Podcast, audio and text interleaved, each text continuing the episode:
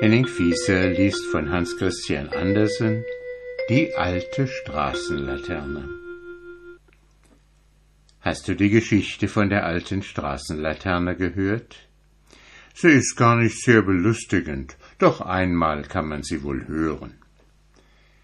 Es war eine gute alte Straßenlaterne, die viele, viele Jahre gedient hatte, aber jetzt entfernt werden sollte. Es war der letzte Abend, an welchem sie auf dem Pfahle saß und in der Straße leuchtete. Und es war ihr zumute wie einer alten Tänzerin, welche den letzten Abend tanzt und weiß, dass sie morgen vergessen in der Bodenkammer sitzt. Die Laterne hatte Furcht vor dem Tag morgen, denn sie wusste, dass sie zum ersten Mal auf das Rathaus kommen und von dem hochlöblichen Rat beurteilt werden sollte, ob sie noch tauglich oder unbrauchbar sei. Da sollte bestimmt werden, ob sie nach einer der Brücken herausgeschickt werden könne, um dort zu leuchten, oder auf das Land in eine Fabrik.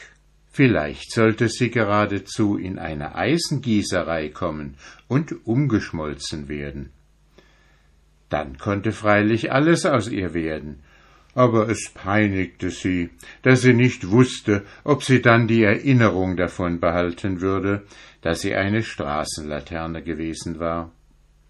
Wie es nun auch werden mochte, so werde sie doch von dem Wächter und seiner Frau getrennt werden, die sie ganz wie ihre Familie betrachtete. Sie wurde zur Laterne, als er Wächter wurde. Damals war die Frau sehr vornehm. Nur wenn sie abends an der Laterne vorüberging, blickte sie diese an, am Tage aber nie. Dagegen in den letzten Jahren, als sie alle drei, der Wächter, seine Frau und die Laterne, alt geworden waren, hatte die Frau sie auch gepflegt, die Lampe abgeputzt und Öl eingegossen. Es war ein ehrliches Ehepaar. Sie hatten die Lampe um keinen Tropfen betrogen. Es war der letzte Abend auf der Straße, und morgen sollte sie auf das Rathaus. Das waren zwei finstere Gedanken für die Laterne. Und so kann man wohl denken, wie sie brannte. Aber es kamen ihr noch andere Gedanken. Sie hatte vieles gesehen, vieles beleuchtet, vielleicht ebenso viel als der hochlöbliche Rat.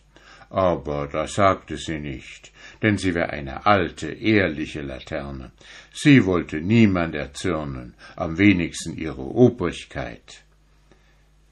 Es fiel ihr vieles ein, und mitunter flackerte die Flamme in derselben auf. Es war, als ob ein Gefühl ihr sagte, ja, man wird sich auch meiner erinnern. So war da der hübsche junge Mann. Ja, das ist viele Jahre her. Er kam mit einem Briefe, der war auf rosenrotem Papier, fein und mit goldenem Schnitt. Er war niedlich geschrieben, es war eine Damenhand. Er las ihn zweimal und küsste denselben und blickte dann mit beiden Augen zu mir empor und sagte, ich bin der glücklichste Mensch. Nur er und ich wussten, was in dem ersten Brief von der Geliebten stand. Ich entsinne mich auch zweier anderer Augen. Es ist merkwürdig, wie man mit den Gedanken springen kann. Hier in der Straße fand ein prächtiges Begräbnis statt. Eine junge, hübsche Frau lag im Sarge auf dem mit Samt überzogenen Leichenwagen. Da prangten so viele Blumen und Kränze, da leuchteten so viele Fackeln, dass ich dabei ganz verschwand. Der ganze Bürgersteig war mit Menschen angefüllt, die folgten alle dem Leichenzug. Als aber die Fackeln verschwunden waren und ich mich umsah, stand hier noch einer am Pfahl und weinte. Ich vergesse nie die beiden Augen voller Trauer, die zu mir aufblickten. Viele Gedanken durchkreuzten so die alte Straßenlaterne, welche an diesem Abend zum letzten Mal leuchtete. Die Schildwache, welche abgelöst wird, kennt doch ihre Nachfolger und kann ihm ein paar Worte sagen. Aber die Laterne kannte den ihrigen nicht, und doch hätte sie ihm den einen oder anderen Wink geben können über Regen und Schnee, dann wie weit der Mondschein auf dem Bürgersteig gehe und von welcher Seite der Wind blies. Auf dem Rinnsteinbrette standen drei, die sich der Laterne vorgestellt hatten, indem sie glaubten, dass diese es sei, welche das Amt zu vergeben habe. Der eine davon war ein Heringskopf, denn ein solcher leuchtet im Dunkeln, und daher meinte er, es würde eine große Ölersparnis sein, wenn er auf den Laternenpfahl käme. Der zweite war ein Stück faulen Holzes, welches auch leuchtete, und überdies war es das letzte Stück von einem Baume, welcher einst die Zierde des Waldes gewesen war. Der dritte war ein Johanniswurm. Woher derselbe gekommen war, begriff die Laterne nicht, aber der Wurm war da und leuchtete auch. Aber das faule Holz und der Heringskopf beschworen, dass derselbe nur zu gewissen Zeiten leuchte und dass er deshalb nie berücksichtigt werden könne.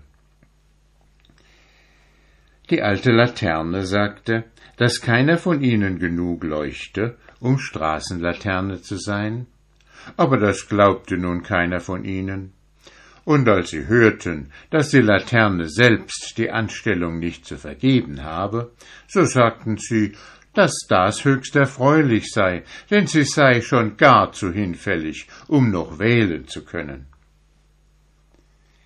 Gleichzeitig kam der Wind von der Straßenecke. Er sauste durch den Schornstein der alten Laterne. Was höre ich? sagte er zu ihr. Du willst morgen fort? Ist dieses der letzte Abend, an dem ich dich hier treffe? Na, dann mache ich dir ein Geschenk. Nun erfrische ich deinen Verstandeskasten, so dass du klar und deutlich dich nicht allein dessen erinnern kannst, was du gehört und gesehen hast, sondern wenn etwas in deiner Gegenwart erzählt oder gelesen wird, so sollst du so hellsehend sein, dass du dasselbe auch siehst. Das ist viel, sagte die alte Straßenlaterne. Meinen besten Dank wenn ich nur nicht umgegossen werde. Das geschieht noch nicht, sagte der Wind, und nun erfrisch ich dir dein Gedächtnis. Kannst du mehr derartige Geschenke erhalten? So wirst du ein recht frohes Alter haben. Ja, wenn ich nur nicht umgeschmolzen werde, sagte die Laterne. Oder kannst du mir dann auch das Gedächtnis sichern? Alte Laterne, sei vernünftig, sagte der Wind, und dann wehte er.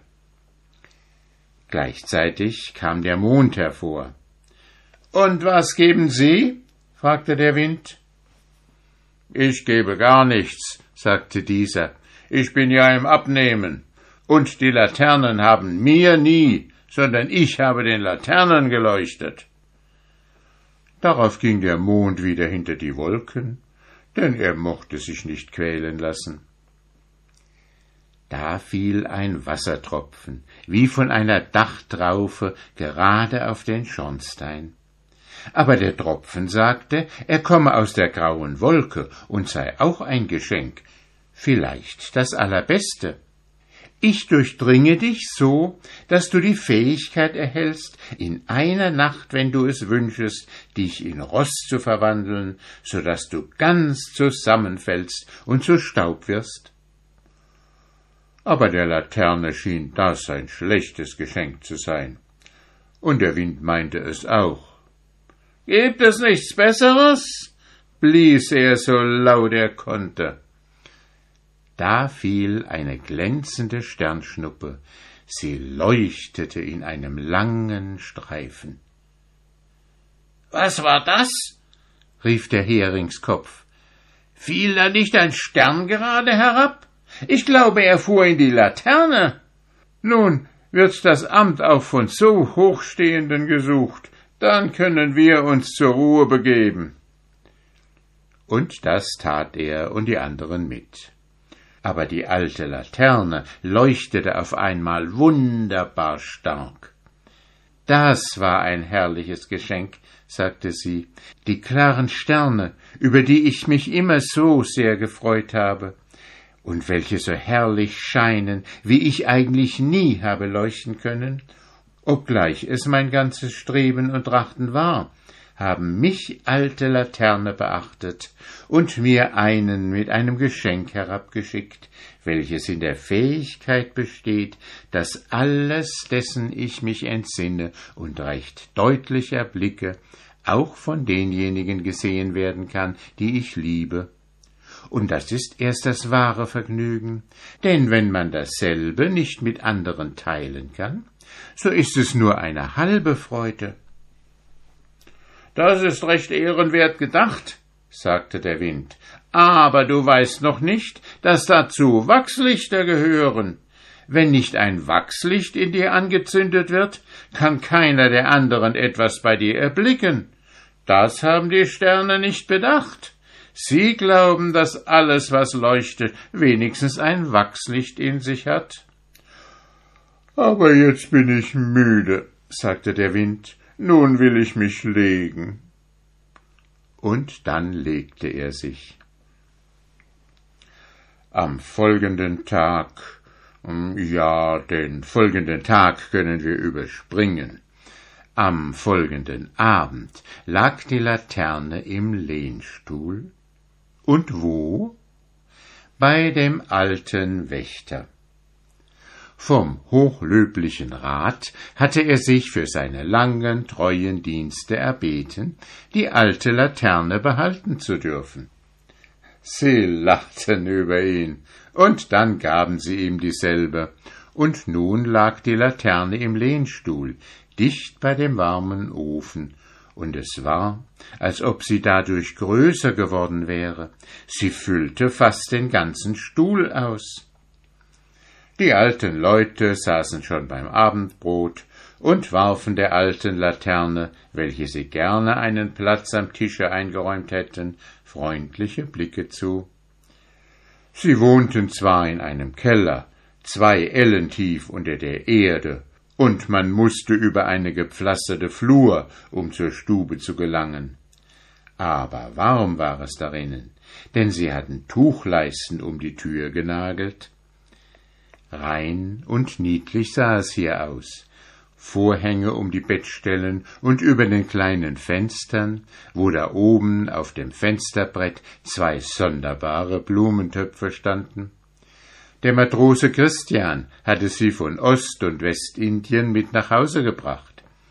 Es waren zwei Elefanten von Ton, denen der Rücken fehlte aber an dessen Stelle wuchsen aus der Erde, die hineingelegt war, in dem einen der schönste Schnittlauch, das war der Küchengarten der alten Leute, und in dem anderen ein großer blühender Geranium, das war ihr Blumengarten. An der Wand hing ein großes buntes Bild, die Fürstenversammlung zu Wien, da besaßen sie alle Kaiser und Könige auf einmal. Eine Schwarzwälder Uhr mit den schweren Bleigewichten Tick, Tack, Tick, Tack und immer zu schnell. Aber das sei besser, als wenn sie zu langsam ginge, meinten die alten Leute. Sie verzehrten ihr Abendbrot, und die alte Straßenlaterne lag, wie gesagt, im Lehnstuhl dicht bei dem warmen Ofen. Der Laterne kam es vor, als wäre die ganze Welt umgekehrt. Als aber der Wächter sie anblickte und davon sprach, was sie beide alles miteinander erlebt hätten, im Regen und Schneegestöber, in den hellen kurzen Sommernächten und wenn der Schnee trieb, so dass es ihm wohltat, wieder in den Keller zu gelangen, da war für die alte Laterne alles wieder in Ordnung. Denn wovon er sprach, das erblickte sie, als ob es noch da wäre. Ja, der Wind hatte sie inwendig wahrlich gut erleuchtet. Sie waren fleißig und flink, die alten Leute. Keine Stunde waren sie untätig. Am Sonntagnachmittag kam das eine oder andere Buch zum Vorschein, gewöhnlich eine Reisebeschreibung, und der alte Mann las laut von Afrika, von den großen Wäldern und Elefanten, die da wild umherliefen, und die alte Frau horchte hoch auf und blickte dann verstohlen nach den Tonelefanten hin, welche Blumentöpfe waren. Ich kann es mir beinah denken, sagte sie, die Laterne wünschte dann sehnlichst, dass ein Wachslicht da wäre, damit es angezündet werde und in ihr brenne. Dann sollte die Frau alles genau so sehen, wie die Laterne es erblickte. Die hohen Bäume, die dicht ineinander verschlungenen Zweige, die schwarzen Menschen zu Pferde und ganze Scharen von Elefanten, die mit ihren breiten Füßen Rohr und Büsche zermalmten. Ja, was helfen mir alle meine Fähigkeiten, wenn kein Wachslicht da ist? seufzte die Laterne. Sie haben nur Öl und Talglicht, und das ist nicht genug. Eines Tages kam ein ganzes Bund Wachslichtstückchen in den Keller.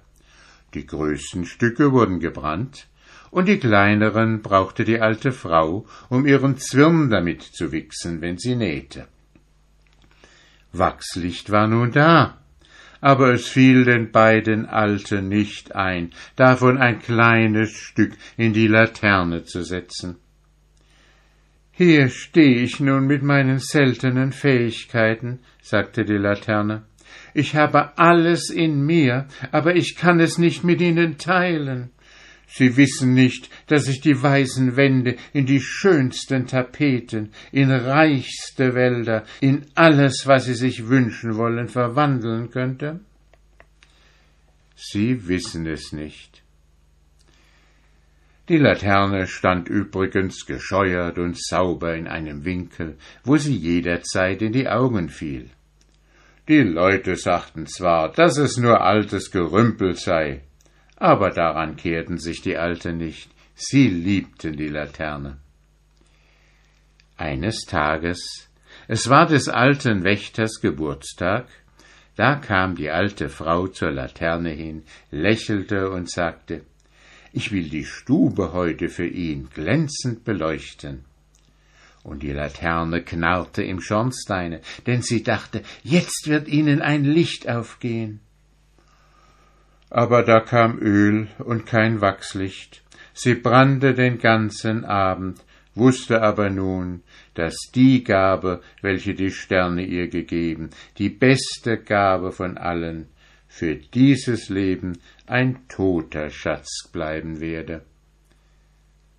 Da träumte sie, und wenn man solche Fähigkeiten hat, kann man wohl träumen. Da träumte sie, dass sie selbst zum Eisengießer gekommen und umgeschmolzen werden sollte. Sie war ebenso in Furcht, als da sie auf das Rathaus kommen und von dem hochlöblichen Rat beurteilt werden sollte. Aber obgleich sie ihre Fähigkeit besaß, in Rost und Staub zu zerfallen, sobald sie es sich wünschte, so tat sie das doch nicht. Und dann kam sie in den Schmelzofen, und wurde zum schönsten eisernen Leuchter, in welchen man ein Wachslicht stellt. Er hatte die Form eines Engels, welcher einen Blumenstrauß trug, und mitten in den Strauß wurde das Wachslicht gestellt, und der Leuchter erhielt seinen Platz auf einem grünen Schreibtisch. Das Zimmer war behaglich, da standen viele Bücher, da hingen herrliche Bilder, es war die Wohnung eines Dichters, und alles, was er sagte und schrieb, zeigte sich ringsherum. Das Zimmer wurde zu tiefen, dunklen Wäldern, zu sonnenbeleuchteten Wiesen, wo der Storch umherstolzierte, und zum Schiffsverdeck hoch auf dem wogenden Meere. Welche Fähigkeiten besitze ich, sagte die alte Laterne, indem sie erwachte. Fast möchte ich mich danach sehnen, umgeschmolzen zu werden. Doch nein, das darf nicht geschehen, solange die alten Leute leben. Sie lieben mich meiner Person wegen. Ich bin ihnen ja an Kindesstatt.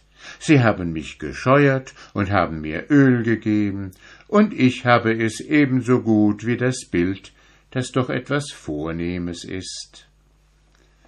Von dieser Zeit an hatte sie mehr innere Ruhe, und das verdiente die ehrliche alte Straßenlaterne.